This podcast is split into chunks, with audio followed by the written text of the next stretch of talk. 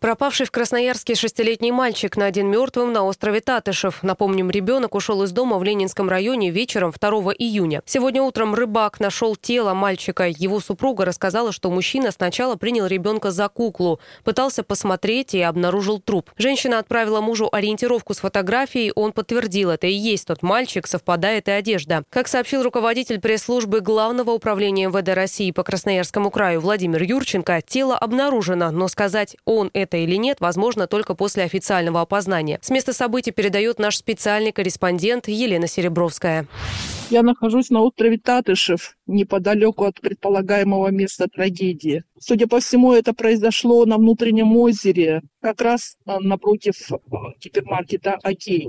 Сейчас на место никого не пускают. Тут собирается вся следственная оперативная группа, подъезжает полиция, подъезжает следственный комитет, эксперты.